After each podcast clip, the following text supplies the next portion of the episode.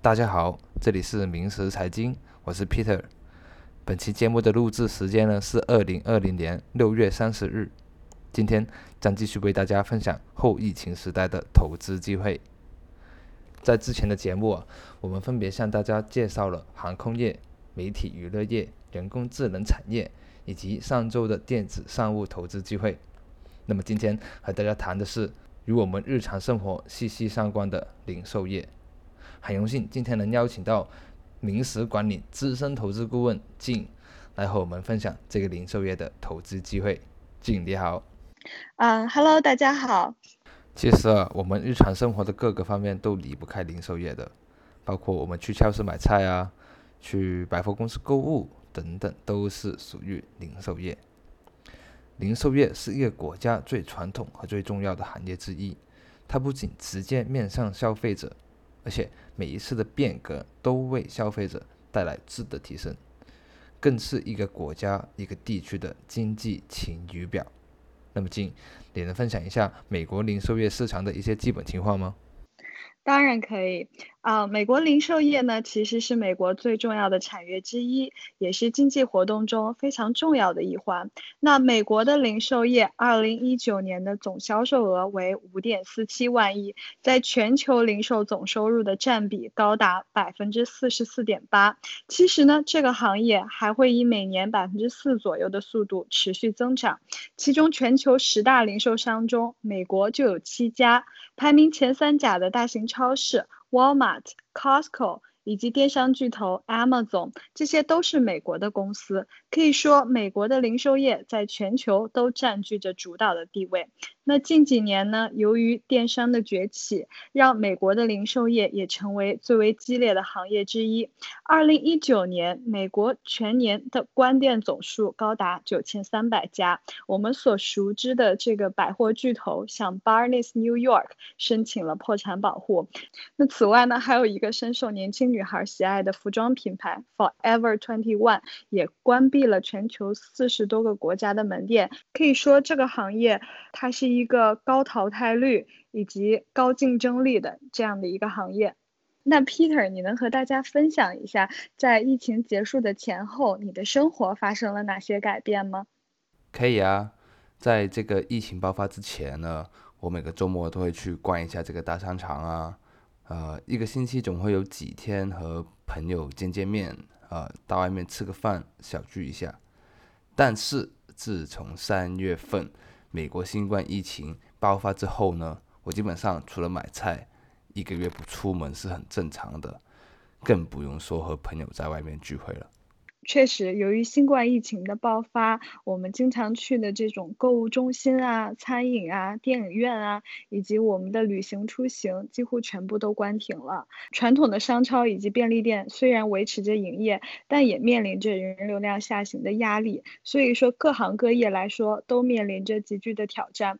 其中，服装类的零售业衰退最为严重，它的同比下跌高达百分之六十三点四。所以说，整个市场所面临的形势仍然是不容乐观的。那随后呢？随着全美爆发的这个大规模的游行，使得零售业的这个经营更加难上加难。嗯，听完你这样子说，我都觉得这个零售业啊，今年是真的不容易啊。那么今，你觉得呃，最近出现的零售业破产潮啊，例如美国老牌连锁百货公司 J.C. Penney，还有那个呃。Victoria Secret 等等的破产，是不是因为疫情所导致的呢？其实并不是，这些很多破产的企业在疫情发生前就已经出现了经营不善、面临资金链紧张以及销售额大幅下滑的这样的一个境况。那疫情呢，只是加速了他们破产的进程，成为了压死骆驼的最后一根稻草。就拿百年老店 J.C. Penney 来说，呃，这家店近几年受到了电子商务的挑战，那它的零售额也在持续的萎缩。以二零一九财年为例，它的总销售额是一百零七亿美元，而这家百货商店的十年前的零售额在二百亿美元左右，可以说是长期的业务下滑，连年的亏损，导致债务高企，才是 J.C. Penney 破产的真正的一个原因。那疫情只不过是。是一个导火索罢了。那随着零售业经历了大浪淘沙的这个过程以后，那存活下来的企业其实都是那些有稳定的现金流，并且更具竞争性的企业。那这样子说，是不是代表有一些零售企业能够在这个疫情期间反其道而行，逆势上扬呢？嗯。说到这个话题，可能很多人认为电商将是本次疫情的这个最大的受益者，但是在人们意料之外的是，事实并不是这样。我们可以看到，在疫情之前，很多人都会疯狂的囤积厕纸、厨房纸和水，所以各个商家也采取了这种限购的举措。在这期间呢，大型商超好事多、Costco、Walmart 以及百货超市 Target，还有一元店 Dollar General 这些零售商的销售业绩一路高歌猛进。三月份，Costco 的总营收同比增长了百分之十点四，至三百九十点七二亿美元。百货公司 Target 在线销售量增长了百分之一百四十一。那这家公司呢，第一季收入增长了百分之十一点三，达到了一百九十六点二亿美元。其中值得一提的是，在众多零售商纷纷裁员的这样的一个大背景下。沃尔玛公司计划招募额外的十五万名临时工，以应对这场抢购的浪潮。那这家公司呢？三月份股价的涨幅超过了百分之十三，是自二零一四年以来表现的最好的一个月。而在今年三月份的时候，整个股市却呈现了普遍下跌的态势，道琼斯的跌幅则超过了百分之二十。由于沃尔玛公司的表现，那瑞士信贷研究分析师也把这支。股票评级上调至了跑赢大盘。嗯，那么现在已经到这个六月底，快七月了，你觉得零售业的处境是否有所改善，或者开始复苏呢？啊，其实从五月份的这个销售数据就可以看出，经济已经显示出了这个复苏的迹象。由于人们在这段时间也陆续收到了这个补助金，使得人们的购买力进一步增强。五月份的零售额反弹增幅高达了百分之十七点七，其中服装及配饰产品它的涨幅最大，达到了百分之一百八十八。居家产品像这种体育用品呐、乐器啊、书籍类的产品增长了百分之八十八点二。很多经济学家认为，零售业触底反弹的这个可能性已经显现了。但是近期呢，由于美国疫情不断的突破单日新增的最高纪录，所以很多州也在考虑暂停经济的重启，这使得零售业复苏的不确定性也进一步增大了。嗯，美国这个疫情病例最近又不断在刷新纪录，的确是，呃，令这个零售业的复苏又蒙上了一片阴影。而且在节目刚开始的时候呢，我们不是也提到，呃，电子商务的发展令零零售业的竞争加剧嘛？所以现在出现了很多关于实体零售末日论的说法，认为这个疫情过后，啊，电子商务将会取代传统零售。对此你怎么看呢？不得不说啊，近几年这个电商的疯狂的涌入以及大规模的扩张，确实对实体零售造成了一定的冲击。再加上本次疫情的影响，人们可能更多的会想去线上购买所需的产品。那这种趋势呢，也将进一步加速零售业格局的改变。那但是呢，和中国不同的是，美国的大多数零售商还是离不开实体店，即使是美国最大的这个电商平台亚马逊，它的这个市场份额也只有百分之六，仅仅是沃尔玛的三分之二。那另外一方面呢，在疫情期间，很多零售商采取了这种到店提货、路边提货。以及免下车送货的这种方式来吸引消费者，嗯，其实我们可以知道哈，即使是像呃亚马逊的这个会员，嗯，也需要等待两天左右的时间才可以拿到自己想要的产品。那像这种路边提货的方式呢，我们很快就可以得到自己想要的商品，无需要等待。所以说这种方式呢，在疫情期间呢，也得到了消费者的青睐。嗯，那除了你刚刚所说的零售业以这个到店提货等这些呃方式吸引消费者之外呢，还有什么其他发展的趋势吗？嗯，我认为实体零售店的这个购物体验模式也将改变，啊，无人超市以及非接触类的这种服务机会也将增多。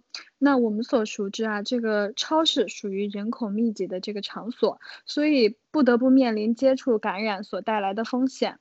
那在这场疫情过后呢，亚马逊布局的这个无人便利店 Amazon Go，我认为将来可能会大放异彩。另外呢，就是由于呃零售服务人力结构的变化，无人化、自动化将成为一个趋势。那在本次疫情的期间呢，这个有一些。中西部的超市，像 Schnucks 这个超市中，自动机器人已经在投入使用了。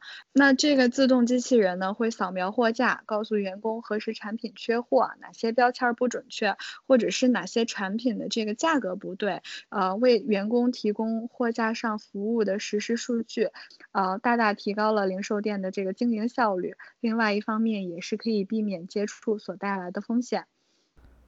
嗯，所以这个。无人化还有机器化，将会是这个零售产业未来的一个发展趋势哈。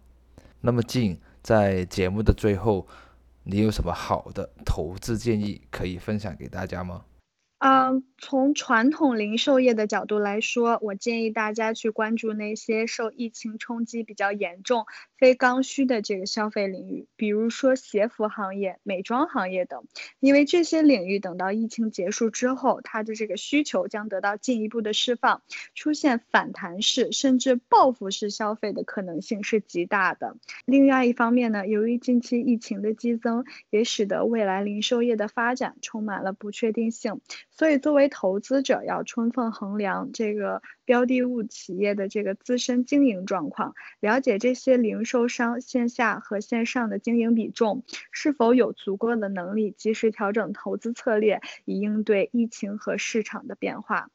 嗯，那另外一方面呢，这个危机往往会带来行业的这个重大变革。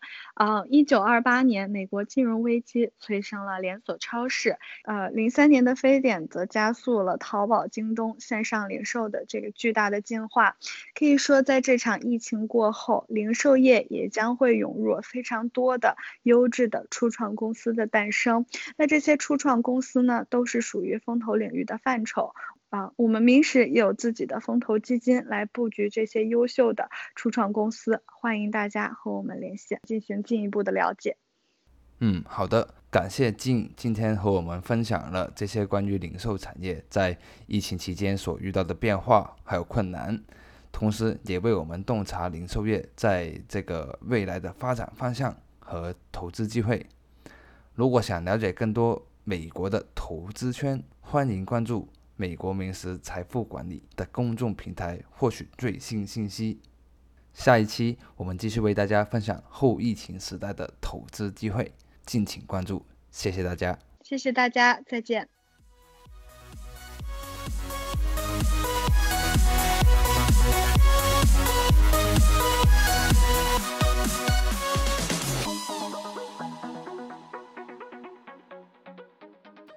Podcast should not be copied, distributed, published, or reproduced, in whole or in part. The information contained in this recording was obtained from publicly available sources, has not been independently verified by Sunstone Management, may not be current, and Sunstone Management has no obligation to provide any updates or changes. All price references and market forecasts are set of the date of recording. The views and opinions expressed in this podcast are not necessarily those of Sunstone Management and may differ from the views and opinions of other departments or divisions of Sunstone Management and its affiliates. Sunstone Management is not providing any financial, economic, legal, accounting, or tax advice or recommendations in this podcast. The information contained in this podcast does not constitute investment advice or any offer to buy or sell securities from any Sunstone management entity to the listener and should not be relied upon to evaluate any potential transaction. In addition, the receipt of this podcast by any listener is not to be taken to constitute such person a client of any Sunstone management entity. Neither Sunstone management nor any of its affiliates makes any representation or warranty, express or imply as to the accuracy or completeness of the statements or any information contained in this podcast and any liability therefore, including in respect of direct, indirect, or consequential loss or damage, is expressly disclaimed.